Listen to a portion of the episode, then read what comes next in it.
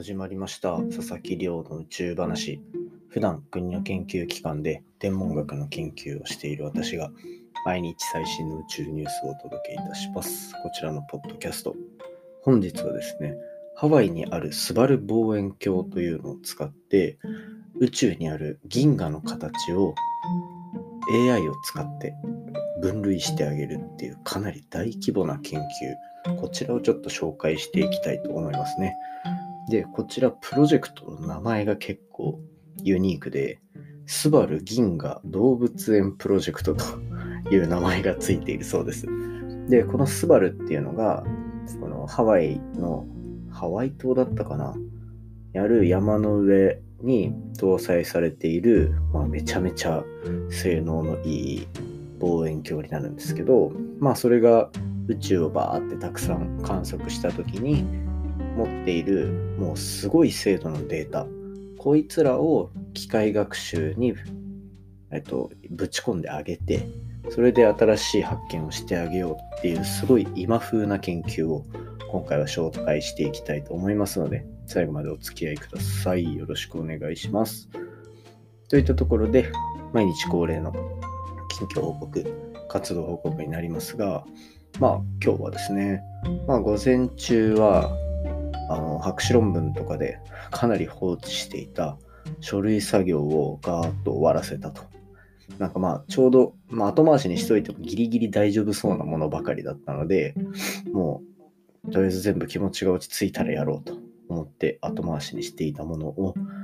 まずがっつり進めると。でまあもう午後は基本的にはずっと研究室の打ち合わせで夕方までかかりましたね。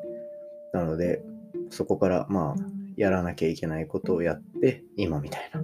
感じで結構ハードな一日を過ごしておりました。で、というのも、まあこれ、研究室の打ち合わせとかにこう後輩の指導とかで入る分には全然いいんですけど、この私自身まだこの3月あと1ヶ月の間に長めの発表をしなきゃいけない場面が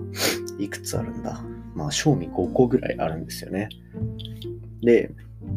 なので、まあ、そういうのの発表資料の準備とかもしなければいけないし、あとは、こう、散々、このポッドキャストで、やばい、しんどいと言っていた、えー、博士論文の、えー、なんか、コメントとかいろいろいただいたものの改訂をしたりですね、改訂とこう、いただいたコメント反映させて、より論文を良いものにしていくという作業もしていかなければいけなかったり、あとは、ちょっと前に、えっと、投稿したあの専門誌に載さる論文について、こちらも最終構成みたいなのが入っていて、今こ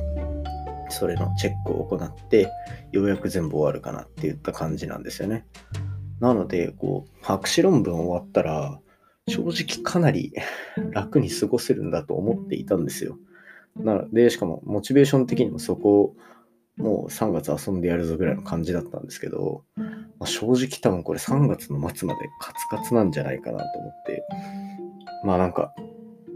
しかもですね、こう、散々このポッドキャストで言っていたように、自分はこう、7割、8割ぐらいまでとか、ある程度完成させるまでのところのスピードっていうのはすごい速いし結構得意なんですけど、最後のその微調整とか、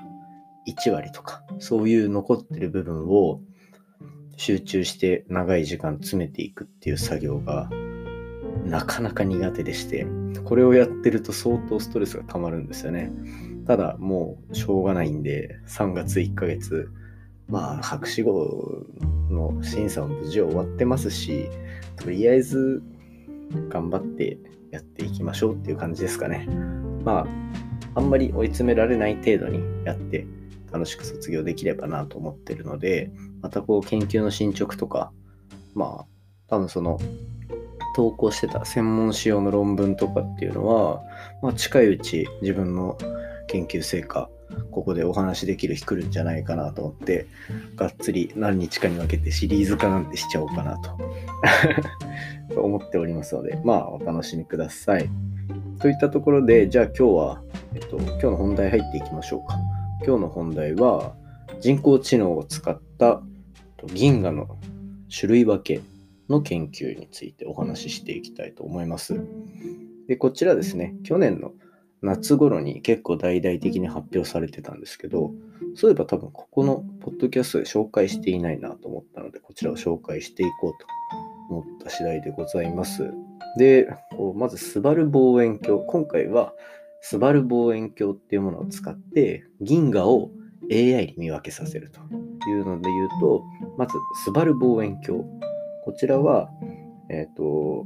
国立天文台が、えーと、中心に運用している、ま、いわゆるあの私たちが想像する望遠鏡ですね。地上に置いてあって、あの目で見る、見えるような光に近い部分っていうのを使って空を観測する。そんな望遠鏡になるんですが、で、ハワイに載せられてると。で、これがもうすごい性能を持っていてですね、この性能が良すぎて、こう他の銀河の姿とかまで綺麗に映せるわけなんですよ。なので、今回、溜まっためちゃめちゃ大量のデータ、まあ、夜あの観測した夜の日数でいうと約300夜分なんほほほとんど1年分ですね1年分の夜空のもう高性能の画像全てを使って銀河を種類分けしてあげようという研究です。その名も、スバル銀河動物園プロジェクトといった感じですね。なんでこれが動物園プロジェクトっていう名前になるのかちょっとよくわかんないんですけど、まあそんな感じで銀河の種類を分けていきたいと。AI を使って。で、これ銀河の種類って何って思うじゃないですか。銀河の種類って結構実はいろいろあって、多分皆さんが一般的に想像するのは、あの、単純な円盤みたいになっていて、星がぐるぐる回ってるものだと思うんですよね。あれがいわゆる銀河じゃないですか。ただ、そうではなくて、もっとのっぺりした楕円のものであったりとか、なんか、もっと、なんかより棒状になってるものだったりとか、っていうような感じ。あとは、こう、銀河同士が衝突していたりとか、これ、まあ、昨日もお話ししましたよね。銀河同士の衝突。なんか、私たちがいる天の川銀河も、隣のアンドロメダ銀河と衝突するなんていうお話もしたと思うんですけど、まあ、そんな感じで、宇宙には結構一、一つ、こう、一言で銀河って言ってもですね、実はいろんな姿の形をしているというのが、まあ、銀河の特徴なわけなんですよ。で、まあ普通にこう家庭用の望遠鏡とかで見ていたら、ある程度有名な銀河しか姿を捉えることはできないんですけど、やっぱりこれはもう国が抱えてる世界をリードする望遠鏡ですから、スバル望遠鏡を使って、じゃあ宇宙上にどんな銀河の種類がどういう割合でいるのかみたいなことっていうのが実際に研究できると。で、今回の結果ですね、今回そもそもこうこの銀河を見分けるために、まあ、まずはこれがこういう銀河だよ、これがこういう銀河だよっていうのをパソコンに読み込ませてあげないといけないので、まずそういうパソコンに学習させるっていうタイミングがあるんですね。これが結構 AI ではあの上等手段というか、見本の画像を人間がたくさん用意しておいてあげて、機械にそいつを、そいつの傾向を覚えさせるというので、え、ー、と、まずは機械に学習させてあげる。それのために使ったデータ自体で、まず5万5千データぐらいあるんですよね。なんで、そいつらを使って5万5千データをパソコンに食べさせてあげると。バクバクバクと。で、そうすると、あの、覚えさせられた銀河の種類をパソコンが勝手に判断できるようになると。で、その精度、なんと97.5%だそうです。97.5%の精度であの銀河の画像を見せたら、あ、こいつはなんかあれだよみたいな。天の川銀河に似てる丸いやつだよとか、こいつはもっとのぺっとしたやつだよとか、こいつ衝突してるよみたいなをこう勝手に分けてくれるような精度が97.5%と。これはまあ結構ぼちぼちいい数字ですよね。で、それの結果ですね、こう宇宙全体のたくさんの写真をバーって撮ってあげたおよそ1年分のスバルのデータでやってあげると、なんと、あのスバルが見てる夜空だけで56万個の銀河っていうのがまず見つかったと。で、そその中で渦を巻いた銀河とかっていうのはおおよそ8万個とかあったそうです。私たちのこの、えっと、いる天の川銀河に似た銀河っていうのは8万個も存在すると。まあいろんな種類がある中で8万個もあるってことは、もしかしたらまあそこに地球みたいな環境の星があってみたりするとすごい面白いかもしれないですよね。で、まあ今後こうやって AI とか使っていくと、こんだけ大量のデータ、だって56万個なんて人間の目でやってたらもうキリがないじゃないですか。だからそういったところをうまくこう AI と共存させながら科学っていうのはまたさらに進化していくんだなとこうしみじみと感じた研究でございました。私もこう自分の研究分野の中にあの研究室の他の学生と協力してあの AI 導入とかいろいろやってみてかなり可能性っていうのは感じてるんでねぜひこれからどんどん AI 導入されたら嬉しいなと思ってるところでございます。といったところで今日は人工知能 AI を使って銀河の種類を分けてあげるっていう研究を紹介させていただきました。